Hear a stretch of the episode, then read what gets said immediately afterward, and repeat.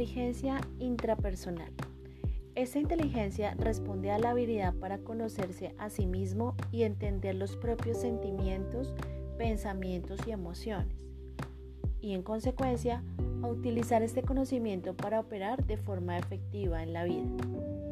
Un ejemplo de este tipo de inteligencia son las personas que han adquirido el hábito de la introspección a través de la reflexión o la meditación constante, como son los filósofos, teólogos o psicólogos. Este tipo de inteligencia permite a las personas ser capaces de conocerse a sí mismo e identificar aspectos claves, como sus debilidades y fortalezas, que los hace únicos y diferentes del resto, cómo reaccionan ante ciertos eventos y mucho más.